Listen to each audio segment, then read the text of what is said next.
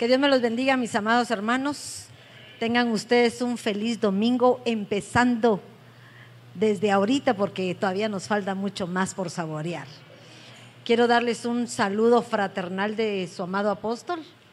Está más que bien. Ahí está en la oficina, porque no puede quedarse en casa. A la noche predica, pero hoy le dije descansar dame el privilegio. Pero está muy bien, gracias a Dios. La operación fue un éxito. El cambio de córnea, perfecto. Nosotros confiábamos y el Señor nos respondió, ¿verdad? Entonces, eh, hoy es un día especial, un día en el cual el Señor pone palabras en mi boca, pero no de acusación, quiero aclarar, sino palabras de exhortación para cambio porque cada uno de nosotros tenemos áreas, debilidades que nos han llevado a ser como somos, pero todavía tenemos tiempo de arrepentirnos. Estamos en el año del Espíritu Santo, en el año en el cual la gracia de Dios permanece con nosotros y lo único que espera es que reaccionemos para que podamos cambiar. Quiero que cierres tus ojitos, vamos a orarle al Señor y pedirle que hoy use mi boca Ustedes oran por mí y yo oro por ustedes. Decía un predicador que me gustó eso y eso es cierto. Muchas veces queremos orar nosotros mismos por nosotros, pero la realidad es que necesitamos que el Señor haga su obra. Padre, en el nombre de Jesús te damos gracias. Te damos gracias, Señor, porque tus maravillas son visibles día con día, Señor, en todo lo que tú haces en nuestras vidas. Gracias, Señor, porque nuestras peticiones han sido cumplidas y has llevado a cabo con excelencia todas las pruebas, todas las dificultades y todas las promesas que tú nos has dado, Señor. A pesar de nuestra forma de ser, Señor, tú las has cumplido. Gracias te damos, Padre, por ponernos el querer como el hacer de buscarte día con día y estar aquí delante de tu presencia. Y hoy, Señor Jesús, te suplicamos que hables a nuestro corazón que pongas un entendimiento especial en cada uno de tus siervos, Señor, para que la palabra que tú emitas con poder y autoridad nos transforme, nos cambie y nos saque diferentes, Dios Todopoderoso. En el nombre poderoso de Cristo Jesús, Señor, actúa. Permite, Señor, que todo espíritu de sueño, todo espíritu de cansancio, todo distractor, en el nombre poderoso de Cristo Jesús, no se encuentre en este lugar porque no tiene parte ni suerte. Únicamente tu Santo Espíritu que va a obrar en cada uno de nosotros. En el nombre poderoso de Cristo Jesús. Amén y amén. Hay muchos que no conozco, pero les doy la bienvenida. Hoy les dijeron que habían muchos nuevos o no había muchos nuevos. ¿Sí? Em, hace un tiempecito el Señor me ha estado poniendo un tema en mi mente porque para mí ha sido algo que creo que he empezado a comprobarlo. Y una de las cosas que tenemos que hacer muchos de nosotros es entender que hay situaciones en nuestra vida que es el resultado de lo que ahora vivimos, ¿verdad? Nadie es lo que es si no ha vivido determinadas situaciones. Cuando venimos a Cristo, el Señor nos da la oportunidad de empezar de nuevo. Pero el problema es que muchas veces no sacamos lo que tenemos del pasado. Lo tenemos metido adentrito, pero ¿por qué, hermana? Porque todavía no hemos podido descubrir totalmente cuál fue el inicio de aquello que marcó nuestra vida. Porque hay un inicio. Todo esto venía a mi mente porque cuando uno habla de desarraigar, porque esa es la palabra que quiero utilizar, cuando uno desarraiga algo es algo que se quita de raíz, algo que se arranca sin dejar nada, algo que destruimos porque no queremos que quede nada parado. Eso significa desarraigar, quitar todo. Pero ¿cómo será de difícil para mí y para ustedes poder desarraigar situaciones, eventos, formas de vida que han sido plasmadas en nosotros desde el principio o aún desde antes que naciéramos. porque nosotros somos el resultado de lo que nuestros padres hicieron, aparte de lo que el Señor hizo en nuestra segunda forma de vida, que creo que morimos a las pasiones y nacimos de nuevo. Pero ese nuevo nacimiento tiene un proceso, un proceso en tener que aprender a dejar o querer dejar la vida pasada y empezar una nueva forma de vida. Pero venimos aprendiditos. Ya venimos comiditos, creciditos y qué difícil es cambiar nuestros hábitos anteriores.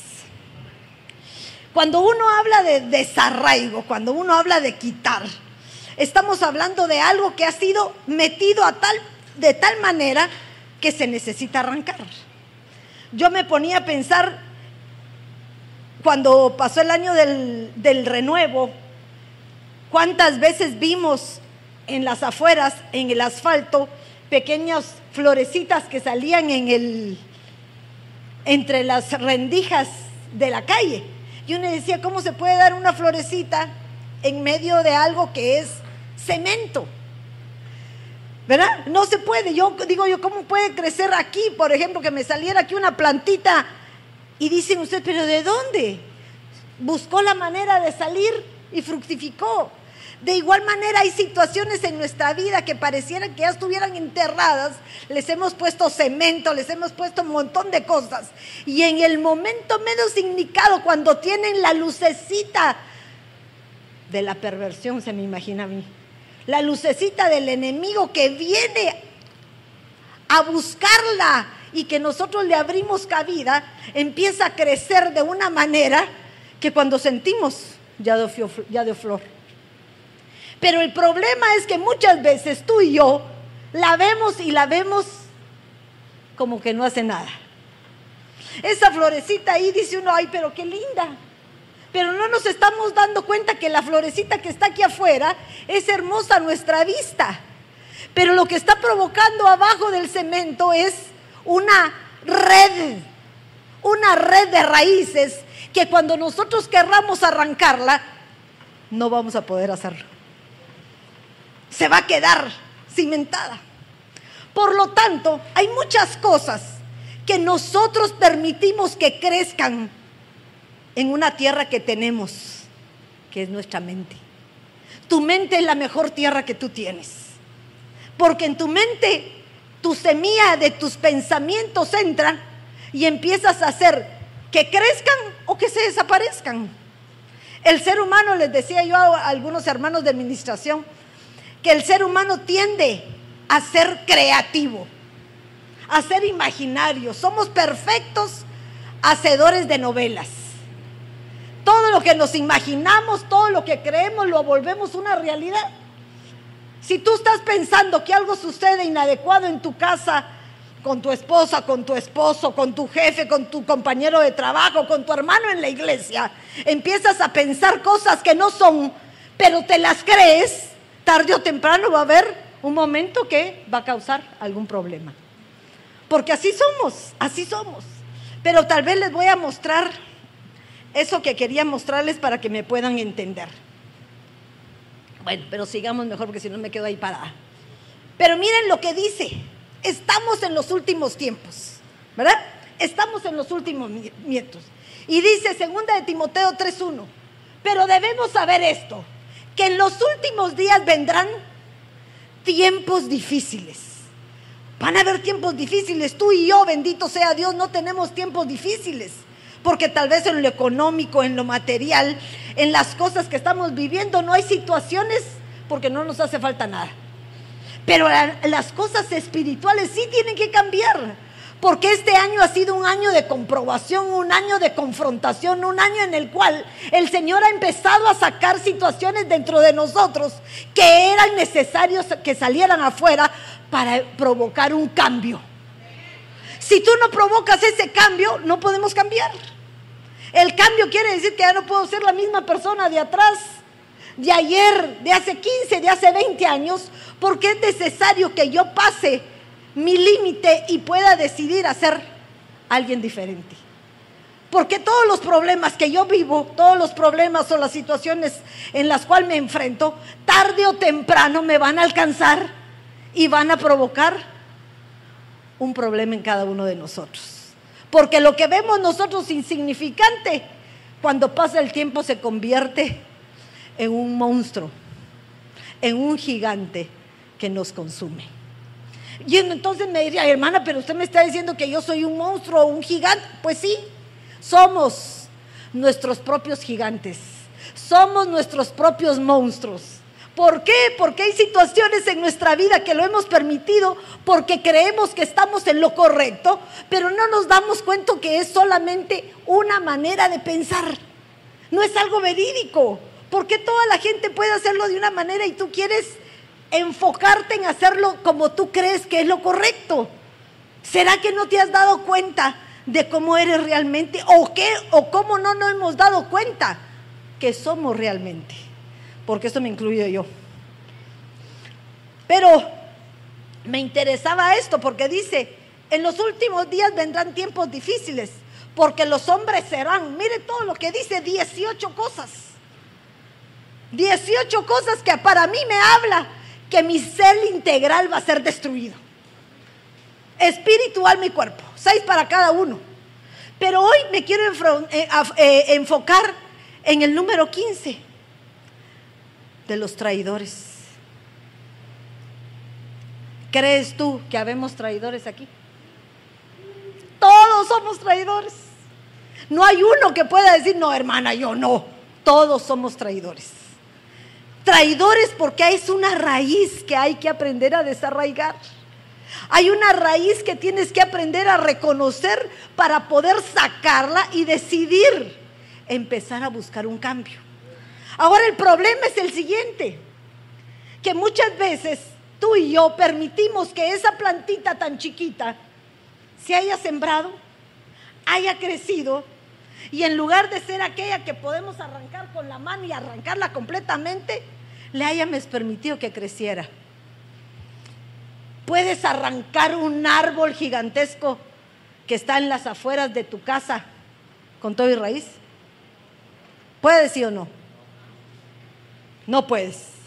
Quien es jardinero me podría decir, podemos arrancar un árbol de raíz.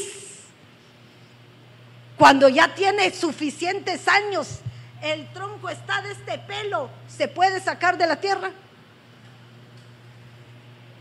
¿Se podría o no? No, yo para mí no se puede. Yo veo un árbol aquí afuera que arrancaron, creo que era una palmera. La tuvieron que cortar, la raíz y más de una palmera, ¿dónde está? Cimentada hasta el fondo. Ahora, pero nosotros tenemos a alguien poderoso que puede hacer lo sobrenatural. Que es un Dios vivo, que puede hacer cambios en ti, sojuzgando esas áreas que Él va a cambiar cuando Él venga. Mientras tanto, tenemos que aprender a dominarlas. Dominarlas pero ¿qué áreas serán, hermano, que me traicionan? ¿Qué áreas te traicionarán a ti? ¿Tu carácter? Piensen, ¿será que nuestro carácter nos traiciona? Sí, porque cuando querés ser más dulce te pones insoportable. Cuando querés hablar de la mejor manera, te echas dos gritos. Cuando querés alegar, no te sale ni una palabra. Y muchas veces hablamos creyendo que lo que nosotros decimos es lo correcto porque nos convertimos en sabios en nuestra propia opinión. Entonces, hasta nosotros mismos nos traicionamos. Pero miren, miren lo que sigue diciendo. Estas serán las señales de los últimos tiempos. ¿Por qué? Muchos tropezarán entonces y caerán y se traicionarán unos a otros y unos a otros se odiarán. Miren cómo es eso. Pero ahora, ¿será que esto viene porque empezó ahorita o porque viene acumulado desde atrás? Ah, viene acumulado. Hay situaciones en nuestra vida que como estamos en los últimos tiempos, el Señor quiere limpiarte, el Señor quiere despedregar tu tierra que está sucia Quiere quitar toda esa mala hierba que está ahí para que cuando Él venga estés preparado. Pero para hacer eso antes tiene que mostrártelo y que tú te des cuenta. Porque muchas veces no nos damos cuenta de lo que hay dentro de nosotros mismos. Y es necesario que lo hagamos. Pero, ¿por qué me estoy refiriendo a esto? Porque la traición es algo que se ve en los últimos tiempos y mucho. No solo eso hay que desarraigar, por supuesto, hay muchas cosas más que desarraigar y creo que yo se los puse para que se recuerden. Si en algún momento han oído este tema, que ya se los di algunos. Pero ¿qué se desarraigan? Se desarraigan las herencias ancestrales, toda la forma de vida que nos enseñaron nuestros padres. Tenemos que desarraigarlas. ¿Pero por qué? Porque muchas veces esa forma de vida no nos trae bendición, sino nos trae maldición para los nuestros todo aquello que nos enseñaron, pero si mi mamá era re buena onda, hermana, sí, pero sus enseñanzas te llevan a la perdición. Entonces, ¿por qué vamos a seguir? Bendigamos lo bueno, pero desechemos lo que no nos sirve. Las raíces amalecitas, que es la raíz de traición, que es lo que quiero hablar hoy. Y miren estos otros, los brotes de amargura, que ustedes saben que cuando alguien permite que haya un brote de amargura, no solamente ella se lastima, sino lastima a otros. Eso lo hemos hablado muchas veces. Y también hay raíces de insensatez. Fíjense, el insensato. Pero me, impresionaba porque estas raíces de insensato nos están hablando de un naval, de un necio. Aquel que no quiere entender por qué. Porque tal vez se cree perfecto. Porque tal vez cree que por su conocimiento, por su edad, por el tiempo transcurrido en su vida, cree que él solo tiene la razón. Pero nos damos cuenta que la insensatez no viene por, por eh, conocimiento, no viene por tiempo. La insensatez se puede suceder aún que sea aquel que sea más sabio, aquel que sepa mucho. Hay veces hay grandes personajes que saben demasiado y se niegan en conocer al Señor porque dicen que no existe. Entonces, son gente con conocimiento, pero ignorantes en lo que realmente les vale la pena. Pero miren estas raíces de los amalecitas, que es algo que me interesaba, porque es una raíz de traición. Y los amalecitas es una raza, podríamos decirle así, que el Señor constantemente nos habla por medio de Deuteronomio, si se lo dice a Moisés, que va a ser alguien que nunca va a dejar de ser a través de nuestras generaciones, que tenemos que cuidarnos de ellos. ¿Por qué? Porque estos son aquellos que en tu tiempo de debilidad te atacan por la espalda. Son traicioneros. Son traicioneros. Pero hermana, ¿cómo es posible? Ahí se van a dar cuenta por qué. Entonces lo que yo quiero trasladarles hoy es que hay situaciones que tenemos que arrancar, pero arrancar de raíz. Pero hoy me voy a referir a esas raíces amalecitas. Y miren lo que dice. Cuando se habla de las raíces amalecitas, estamos hablando de un espíritu que nos habla de la traición. Cuando se habla de Amalek, estamos hablando de alguien que es belicoso. ¿Quién sabe qué quiere decir belicoso? ¿Ah? Peleonero. Fíjense eso, peleonero. Pero, ¿por qué alguien puede ser peleonero? Háblenme. A mí me gusta que me hablen. Dice belicoso, pero también significa pueblo que lame. Y yo le podría decir lisonjero. Aquel que te está diciendo qué lindo sos y por detrás está buscando a ver qué te saca. Porque también podríamos decir que el, que el pueblo que lame también es aquel que se humilla en adoración y sirve, correcto. Pero yo miremos lo del lado negativo, por favor, este día. Entonces me doy cuenta que esas raíces vienen desde siempre. Y encuentro que en jueces 5.13, en la canción de Débora, en la canción que relata las victorias, ella relata de un pueblo y dice, los sobrevivientes descendieron con los nobles. El ejército del Señor vino a mí con valientes, o sea, el ejército que peleó con Débora para ganar la batalla fueron de valientes. Pero miren lo que dices, algunos venían de Efraín. Y Efraín significa fructífero. Fíjense esto. Cuyas raíces estaban todavía en Amalek. cuyas raíces todavía estaban en las costumbres de aquellos que les habían enseñado. ¿Me estoy dando a entender? Pero miren lo que me impresionó, porque eso lo, lo leí en un comentarista que decía, Efraín, dar fruto en tiempo de crisis. Me gustó, porque Efraín quiere decir fructífero. Pero qué más hermoso en el Señor cuando nosotros damos fruto cuando estamos en prueba. ¿No tendrá más valor? Claro. ¿Cómo es posible que un árbol dé fruto en invierno? Cuando todo está seco, cuando todo está congelado. Difícilmente se da, porque el fruto se seca, las plantas se consumen por el frío, las temperaturas son muy altas, no hay fruto. Pero ¿qué pasaría si viéramos un fruto lleno de, de flores verdes y de frutos rojos como un manzanal? Sería algo extraordinario. Y así tendríamos que ser nosotros en Cristo Jesús. Dar frutos en tiempo de crisis. Ay, pero hermana, ¿cómo?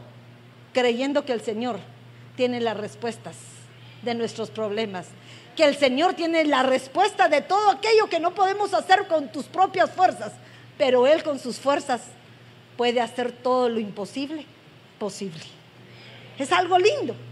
Entonces miren, dice, y venían algunos de la tribu de Efraín, cuyas raíces todavía estaban en Amalek. Muchos de nosotros todavía traemos raíces de aquello que nos hicieron, de aquello que nos, que nos provocaron, de aquello que sembraron en ti. Muchos de ustedes, como yo, pasamos situaciones difíciles en esta vida. Muchos tuvieron hogares tormentosos, vidas que tal vez no eran las normales para un niño, como la que ahora tú quieres darle a tus hijos. ¿Verdad? Fuimos expuestos a violaciones, a abusos, a golpes, a, a ver eventos en nuestras casas que muchas veces pareciera que no hubieran afectado. Pero en nuestra cabeza, en nuestra mente, fueron sembradas imágenes, fueron sembradas situaciones que en el momento menos indicado van a fluir para evitar que podamos ser lastimados. Tenemos que darnos cuenta que estas raíces de traición son natas en cada uno de nosotros. Y a uno de los primeros que yo me doy cuenta que empieza a tener este tipo de problemas, olvídense ese versículo. Después se los voy a decir porque se los pongo. Miren, es Dalila. Pobre la Dalilita, ¿verdad? Todo contra ella. Pero Dalila fue una mujer que traicionó el amor de un hombre. ¿Sí o no? Pero si se dan cuenta, no solo fue ella, porque para variar a Sansón siempre lo traicionaban. Como que venía alguna marca en él que provocaba o atraía el receptor de la traición. Lo atraía. La primera mujer que ella se enamora de que se lo traiciona con su mejor amigo. Ahora miren a Dalila. Dalila es una mujer que los gobernantes de los filisteos fueron a verle y le, le dijeron, seduce a Sansón. Ahora quiero recordarte, aquellos que tenemos, porque somos todos, un espíritu de traición, una de nuestras armas especiales que utilizamos es la seducción.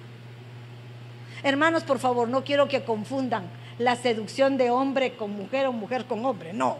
Seducción es tener palabras, diría proverbios, lisonjeras, que transforman el mensaje para atraer a la persona. mi vida linda, te voy a enseñar, te voy a enseñar unos vestidos hermosos. De acuerdo a su edad, empiezo a buscar la manera de seducirla con algo que le guste, con algo que le impresione, con algo que la pueda atraer, porque antes de seducirla, tengo que reconocer cuáles son sus debilidades. Dalila sabía cuáles eran las debilidades de Sansón. Nadie es traicionado si no le muestra al enemigo su talón de Aquiles. Nadie es traicionado. Nosotros a quién le tenemos que mostrar nuestras debilidades? Al de ahí arriba. Al de ahí arriba tenés que contarle todos tus secretos. Porque aquel que le contás tus secretos tarde o temprano va a utilizarlos para destruirte. Va a destruirte. Y miren lo que hace Dalila, lo seduce para que te diga lo que lo hace fuerte. Pero lo impresionante de Dalila es que, fíjense de dónde ella era. Se los puse por acá, voy a ver si lo encuentro rapidito. Vamos a ver. Ya lo perdí, ya vieron. Aquí está. Miren lo que dice. Dalila dice, después de que eso sucedió, que se enamoró de una mujer del valle de Sorek. Sorek significa viñedo. Ponga, por favor, ¿se recuerdan de la historia de, Sansón? ¿Sí? pongan atención entonces porque son datos importantes. Dice, después de esto sucedió que se enamoró de una mujer del valle de Sorek. Sorek significa viñedo, significa rojo brillante. Pero me encantaba porque dice rojo brillante como que perfora la vista. Entonces yo a mí se me imagina algo que te cautiva. Imagínense ese valle venía ella. Y la mujer se llamaba Dalila. Y Dalila quiere decir débil, pobre. Y en hebreo, la que debilitó. Pero me impresionaba algo porque en este, en este diccionario dice la que desarraigó. Y estamos hablando de desarraigar una raíz de traición. Pero ¿qué fue lo que ella desarraigó primero en Sansón? Su fuerza. ¿Cómo? Con la seducción que le provocó, le arrancó por traición aquella bendición que el Señor le había otorgado. Ahora, pero ¿cómo empezó todo esto? No sé si me estoy dando a entender o no. ¿Sí? ¿Cómo empezó todo esto? Porque el valle de Sorek era un lugar de viñedos. ¿Y, en ¿y qué es lo que, se, que sucede en los viñedos? Se hace vino, ¿verdad? ¿Y qué fue lo que le dijo la mamá, el Señor a la mamá de Sansón? ¿Ah? Que no tomara vino. Tres veces se lo dijo. Y qué casualidad que este muchacho llega en donde hay una raíz generacional que puede hacer que se despierte un ancestro que lo puede llevar a que surja alguien que lo destruya por su propia debilidad. Dice la palabra de Dios que el rey le es mejor no tomar vino porque no lo hace actuar sabiamente, sabiamente, no lo hace actuar con, ¿cómo se podría llamar? Con, con rectitud, con, con justicia. ¿Por qué? Porque su mente está fuera de sí. Entonces este hombre va a un valle en donde era cautivo por una situación que no le era para él permitida, cayendo con una mujer que inmediatamente lo iba a seducir y desarraigarle el poder con el cual él podía salir avante. Me di a entender. Ahora, ¿cuántos de nosotros no somos presa fácil de esta situación? Que a veces nos vamos a un lugar que no nos conviene y somos seducidos por áreas de nuestra alma que para nosotros ya estaban enterradas, pero son removidas y salen a flote para poder traicionarnos nosotros mismos. Hay que tener cuidado, porque muchas veces es más fácil aceptar nuestras cosas del pasado y seguir en ellas que esforzarnos con el dominio propio, con sojuzgar nuestras pasiones, nuestras áreas, para poder permanecer en los caminos de bendición que Cristo nos ofrece. Pero miren eso Dalila. ¿Cuál fue su raíz que se desarrolló en ella? Porque ella fue una mujer que provocó traición. Traicionó a Sansón. ¿Por qué? Porque ella tenía una forma de vida que era seducir. ¿De dónde venía ella? De un lugar en donde se utilizaban los medios para atraer a los hombres. Versículos anteriores dice, que Sansón tuvo relaciones con una prostituta. Y despuésito fue con ella. O sea que estaba activado el pobrecito. Estaba activado. ¿Pero por qué razón? Porque muchas veces nosotros abrimos puertas anticipadas y permitimos que el enemigo haga su obra cuando no nos damos cuenta.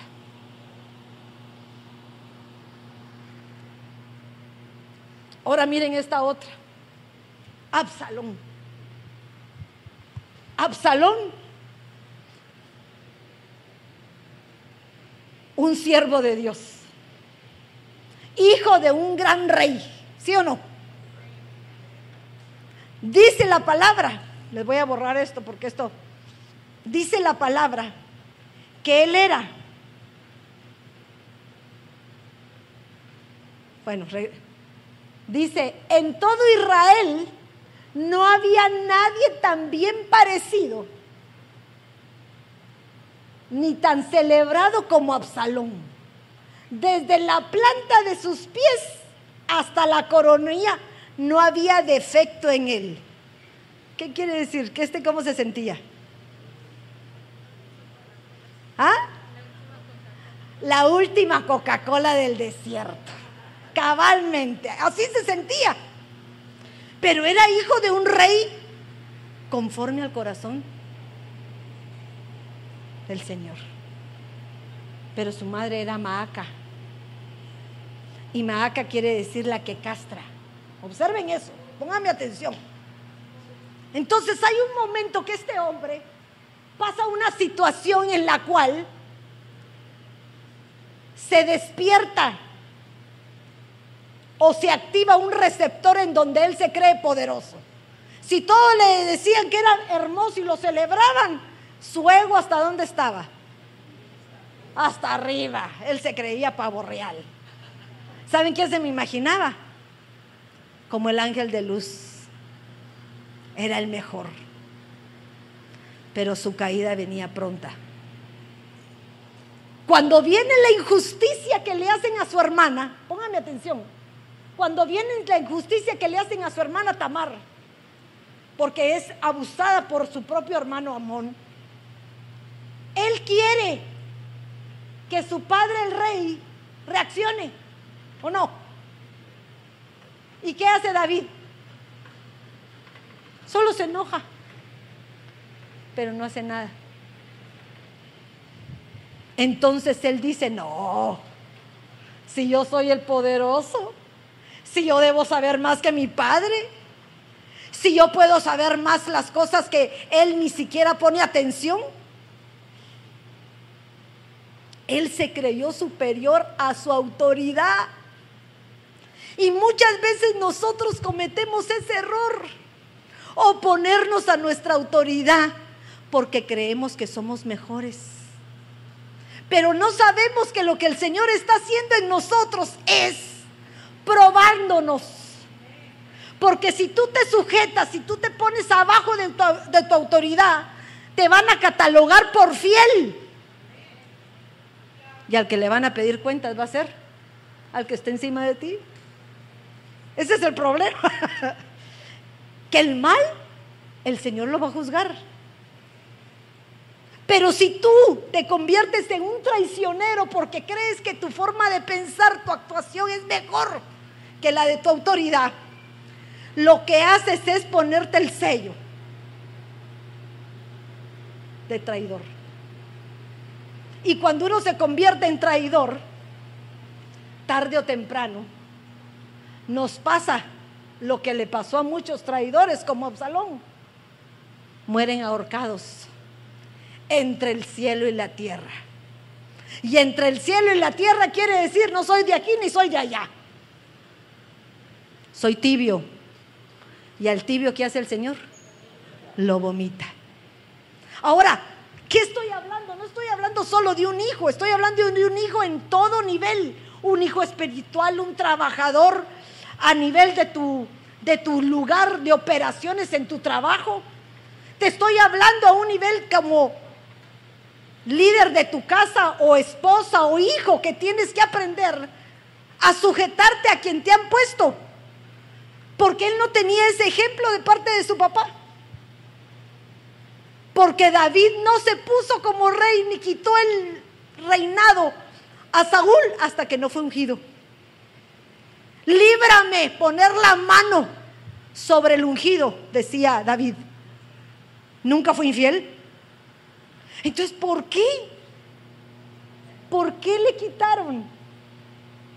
¿Por qué este muchacho Absalón vino y se convirtió en un traidor? Porque su madre lo enalteció. Porque su madre le dijo, qué lindo, tú eres el mejor. No hay nadie igual que tú. Porque tal vez los dos, porque tal vez no, tampoco yo no, quiero echarme solo la culpa a la mamá, porque pobrecitas nosotras las mamás, que amamos. Pero tal vez hasta un papá, en lugar de corregir a tiempo, no corrigió. ¿Y qué empieza a suceder? Empezamos a crear un monstruo que cuando empieza a crecer, cree que él se la sabe todo. Y miren lo que hace se va, huye. El rey le da la oportunidad de regresar. Y su primera actuación cuando le da la oportunidad de regresar es pararse fuera del palacio a ver cómo hacía adeptos y ponía en contra al pueblo de su padre. ¿Qué les parece? Porque él creía que el otro no había hecho lo que tenía que hacer. Ahora, delante del Señor, ¿será que el Señor no había juzgado con severidad en su ocasión a David? Siempre lo ha juzgado. Hasta le mandaba a alguien para que se confrontara con sus actitudes. Si él había actuado en contra de su hija Tamar porque no actuó en el momento preciso, ¿no será que el Señor iba a ejercer el juicio correcto en el tiempo preciso? Pero ahí quitamos una vida que tal vez hubiera sido necesario que se corrigiera, pero no que se destruyera. Miren esto lo que hacía Absalón, que me impresiona. Y Absalón se levantaba. Pónganme atención a esto, miren esto, miren la actitud de alguien que puede ser traicionero. Y Absalón se levantaba temprano y se, se, situaba junto al camino de la puerta, o sea, en la entrada. Y sucedía que todo aquel que tenía un pleito y venía el rey para juicio, no se te hace una simple coincidencia.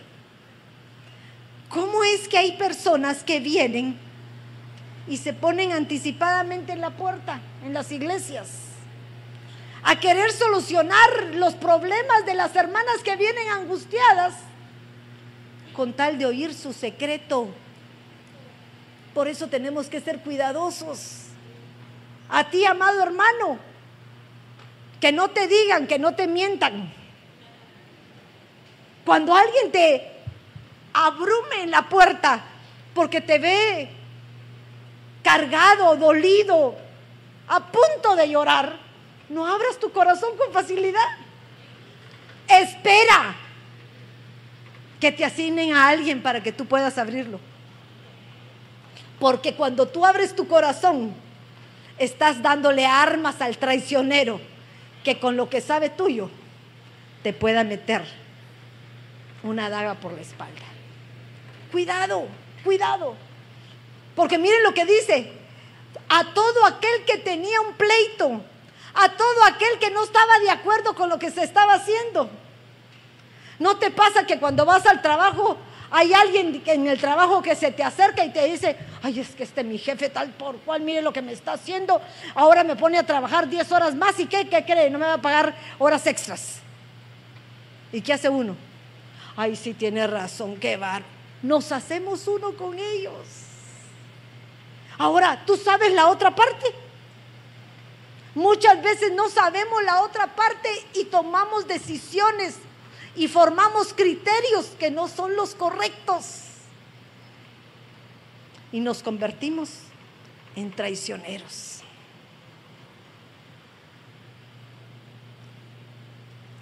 Y Absalón lo llamaba, ¿de qué ciudad eres? Miren qué chulo. Y este respondía, tu siervo es de una tribu de Israel.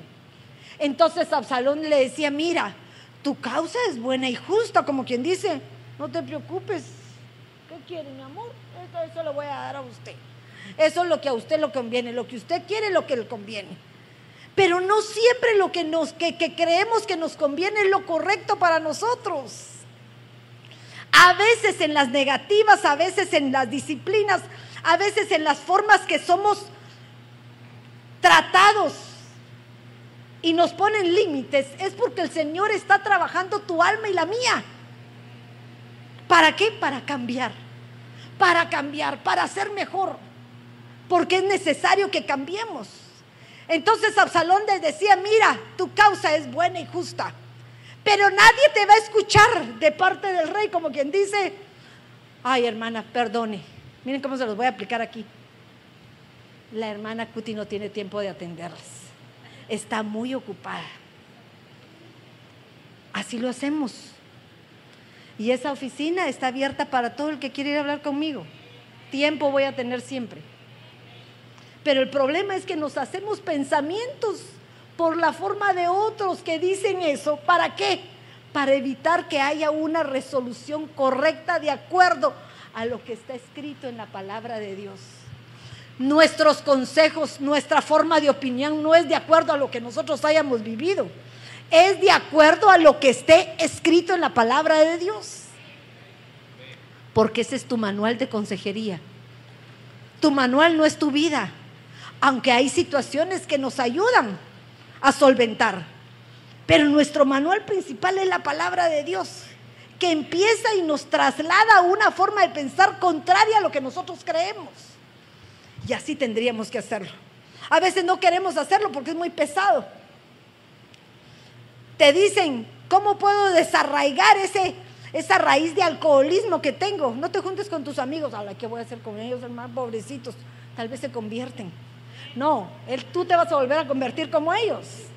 Porque no desarraigaste eso. Hay que arrancarlo. Quiero cambiar. Y mi cambio tiene que ser drástico. Drástico quiere decir no quiero tener nada, nada que ver con ellos. Olvido esas amistades y busco amistades nuevas todo aquello que me contamine, todo aquello que me perjudique, yo lo desarraigo de mi vida. ¿Para qué? Para empezar una nueva vida en Cristo Jesús que me va a hacer cambiar. Ah, pero hermana, todavía tengo esos pensamientos, los vas a tener hasta que venga el Señor. Porque esa corrupción que vive en ti sigue siendo hasta que Él te transforme en incorruptible. Mientras tanto, vas a tener que aprender a sojuzgar y a dominar esas áreas que muchas veces nos dominan a nosotros. Difícil, pero no imposible. Por eso les decía, el desarraigo no es nada más. Posiblemente nosotros ya tenemos una ceiba dentro de nosotros, ¿verdad? Y una ceiba es grandota. ¿Cómo la quitas? No es fácil, pero sí puedes dominarla, porque ahora tú tienes la mente de Cristo y la mente de Cristo tiene poder para juzgarte dentro de ti, tú mismo, y decidir esto no lo quiero para mí. Entonces, Señor, ayúdame a controlarlo, porque yo solo no puedo. ¿Verdad? No lo puedo.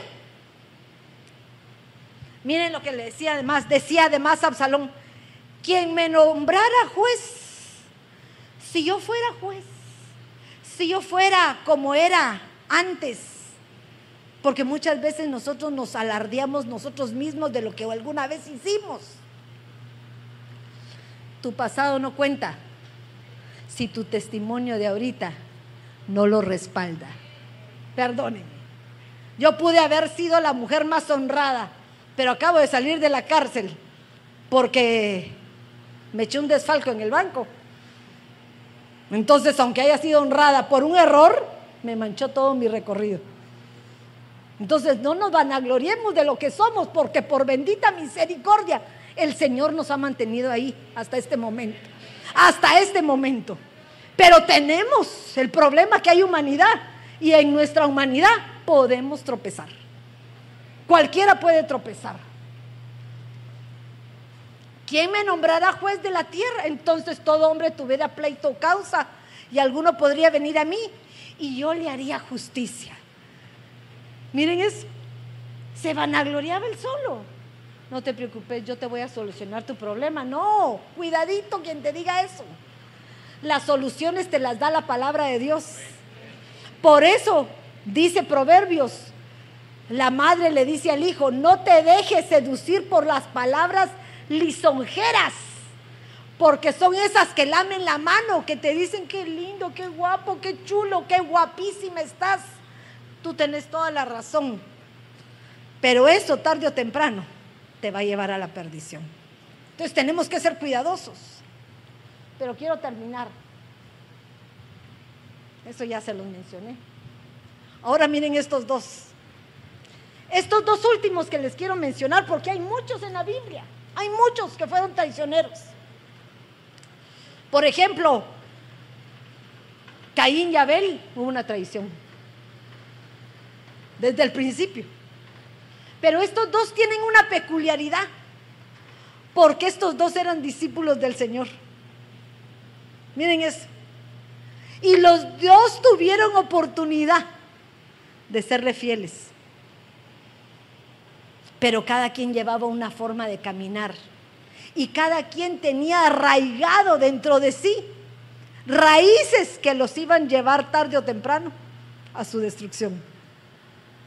Judas, ¿cuál era su problema? El amor al dinero. Siempre le gustó, siempre le encantó manejarlo, siempre estuvo, tal vez fue pobre.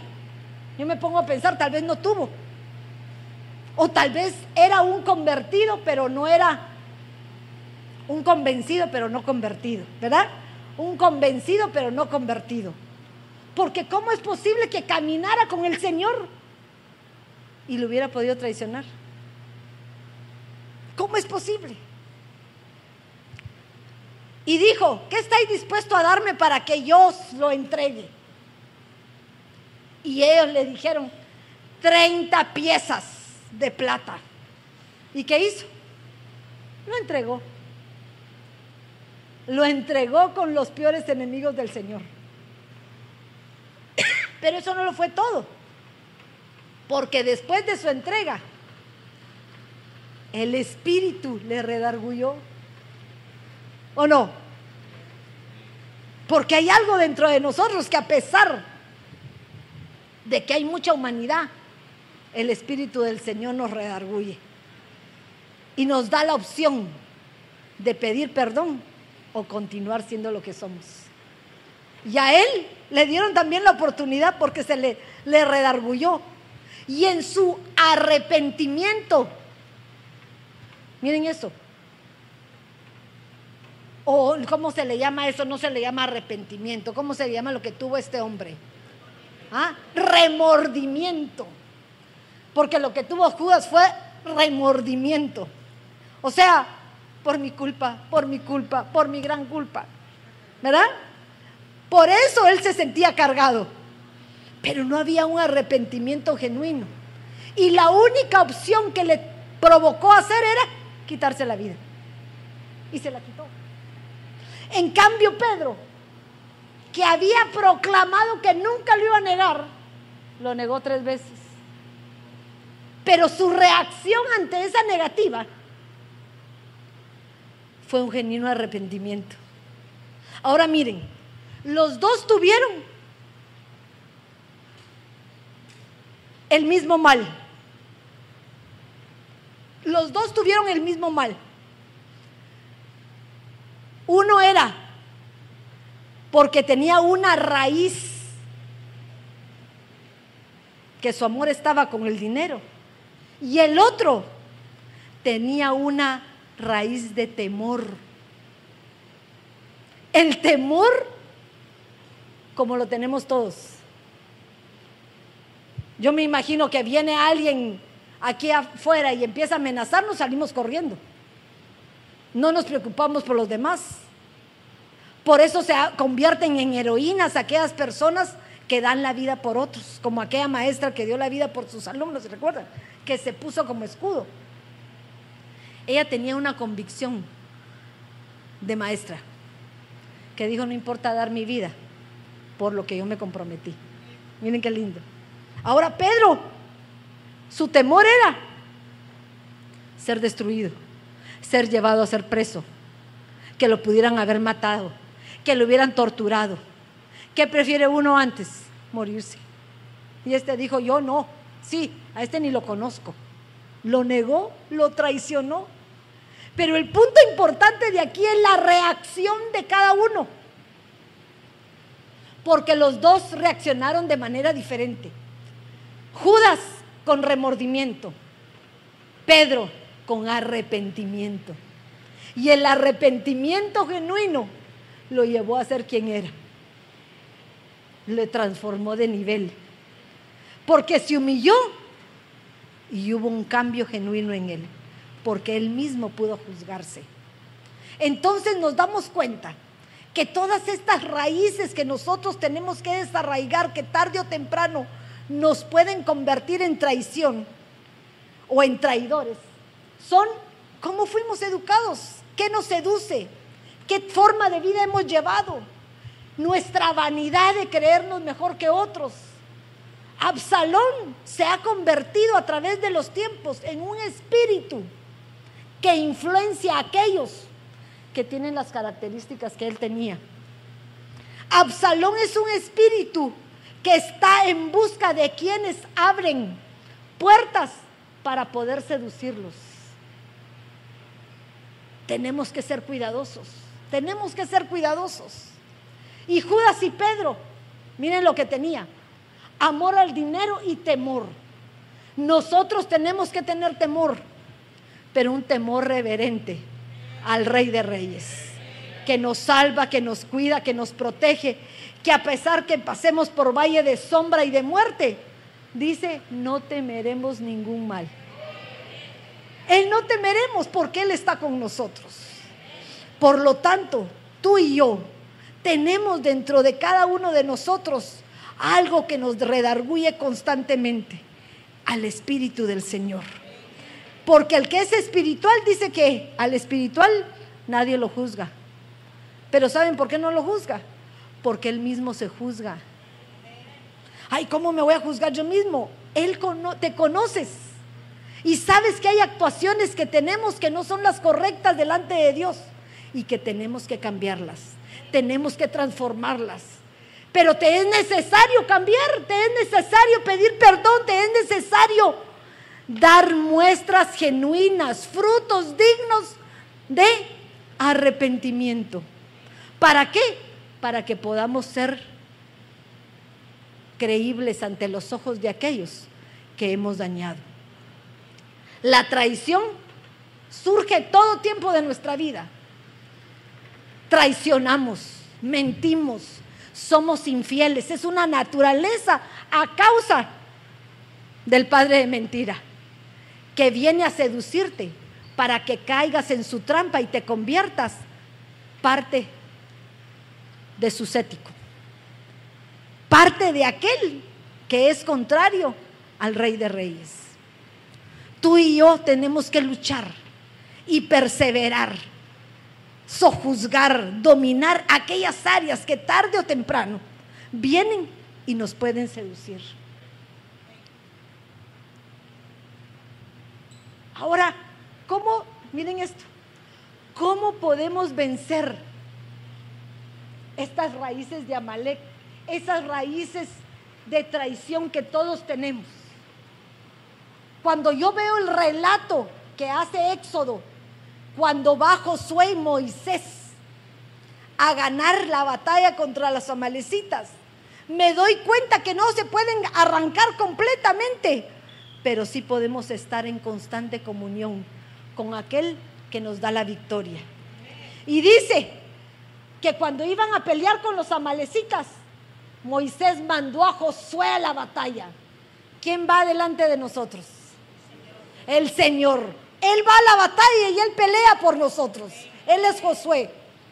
Pero miren, y sucedió que mientras Moisés tenía las manos en alto, mientras nosotros, nuestra humanidad, mantenga una comunión con el Señor, no va a venir ningún espíritu de Amalek para que nosotros nos bajemos de donde el Señor nos tiene. Dice que lo subieron al monte, en el monte se ora, en el monte estamos en las alturas espirituales. Se subió con quién? Con Aarón y Ur. Y dice que cuando se subieron al monte, lo sentaron en una roca. Y la roca es figura de Cristo Jesús. Debemos estar cimentados en la roca creyendo que Él puede hacer la obra que nosotros no podemos hacer. Y tenían a dos Miren, al maestro, al ilustre, al iluminado. ¿Quién nos ilumina? La palabra de Dios. ¿Quién nos está trasladando la verdad? La palabra de Dios. ¿Quién nos hace que nos santifiquemos?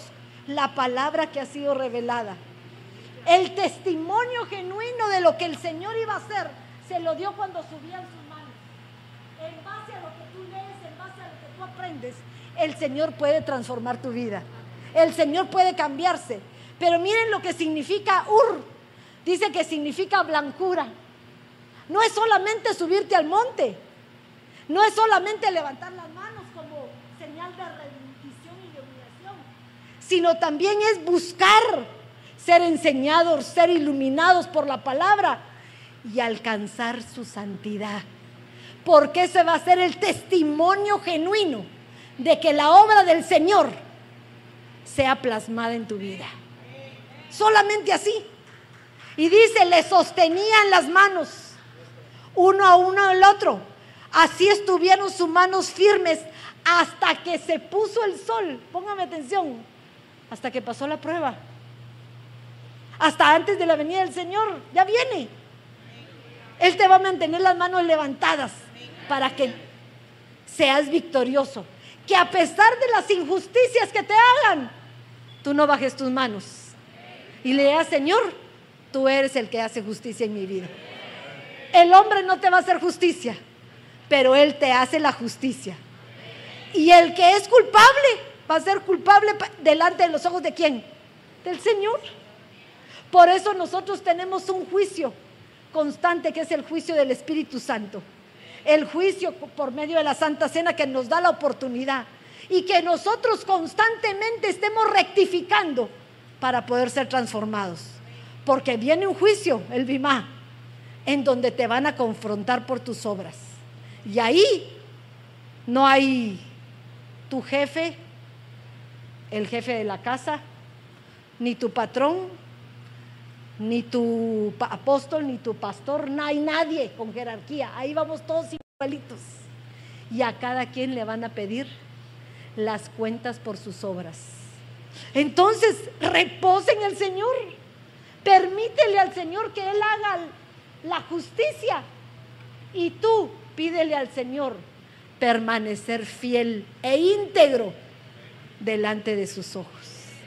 Porque por tu fidelidad, aunque te hayas equivocado en lo que te dijeron, esa cuenta no va sobre ti. Va sobre el que te lo mandó. Eso ténganlo por seguro. Entonces nosotros tenemos que estar libres, libres de todo eso. Miren, yo se los puse. Josué, Moisés, Israel, Amalek, Aarón, Ur. ¿Qué hicieron? Levantaron sus manos, sus obras, como señal de rendición. la piedra puesta para sentarse, que nos habla de Cristo Jesús. Cada una tiene una, una similitud, figura con las cosas espirituales. Ahora de ti depende que quieras cambiar. Si eres de aquellos que fácilmente se te va la boca para hablar en contra de tu hermano, cuídate, porque te estás convirtiendo en un traicionero. Mejor nos quedamos calladitos y tenemos buen pegue. ¿Verdad? Mejor no decimos nada, porque si hay necesidad de decir, el que no se quiere hacer chismoso, confronta. Cuando tú quieras decir algo, ve. ¿Quién te lo dijo? Fulano. Voy con fulano, y este fulano lo rectifica. ¿Por qué? Porque lo vi. ¿Dónde lo vio? En tal lugar, ta, ta, ta, ta. Hablamos con la verdad. Porque eso no quiere decir que, eh, ¿cómo se dice? Ocultemos el pecado de otros. Si podemos provocarles estorbo a ello, ¿por qué no lo vamos a decir? Pero que tengas pruebas, no que hables solo porque hablar no porque hables, porque te dijeron y te dijeron que dicen y dicen y dijeron. No, eso no nos va a nosotros. Tenemos que tener una palabra de verdad en tu boca. Firme cómo hablemos y cómo decimos las cosas para evitar que tarde o temprano nos convertamos en traicioneros. Dios es un Dios poderoso que nos permite subir al monte cuando tenemos necesidad. Cuando nos permite que tengamos en compañía un Espíritu Santo para que seamos dos en lugar de uno. Y que podamos tener el testimonio genuino que la palabra de Dios está ahí, porque nosotros estamos sentados o parados en la roca que es Cristo. Y tú y yo es lo que tenemos que hacer. Creo que esta mañana tenemos que darnos cuenta que cuando nosotros proclamamos que hay alguien al cual representamos, tenemos que levantarnos con firmeza. Porque miren lo que hizo Josué. Y Josué deshizo a Malek, miren eso, lo deshizo. Ese espíritu de traición fue deshecho, fue acabado. ¿Cómo? A filo de espada. ¿Qué casualidad? a filo de espada quiere decir por medio de la palabra de Dios. Entonces dijo el Señor a Moisés, escribe esto en un libro para que sirva de memorial, para que se recuerde, para que se recuerde cómo lo venciste, para que tus nuevas generaciones no vuelvan a pasar lo mismo que tú pasaste. Si tú fuiste traicionero en algún momento, escríbelo. Porque entonces le vas a dar a tus hijos las estrategias para poder ganar la batalla cuando se presente el adversario. Escríbelo en un memorial y haz saber a Josué que yo borraré por completo la memoria de Amalek debajo del cielo. Fíjense, debajo del cielo. Está aquí en la tierra, la va a borrar. Porque ahí arriba allá arriba no hay traidores. Él sacó al mayor traidor, a Luzbel. Este se vino a echar su vuelta por acá y hizo adeptos para él. Pero tú y yo no tenemos parte porque somos el pueblo escogido de Dios. Y como pueblo escogido, no somos traidores. Y miren lo que hizo. Y edificó Moisés un altar y le puso por nombre al Señor. El Señor es mi estandarte. El estandarte habla de como de una bandera, una insignia la amada lleva. Una insignia que la amada lleva, declarando a quién pertenecemos y a qué ejército le servimos.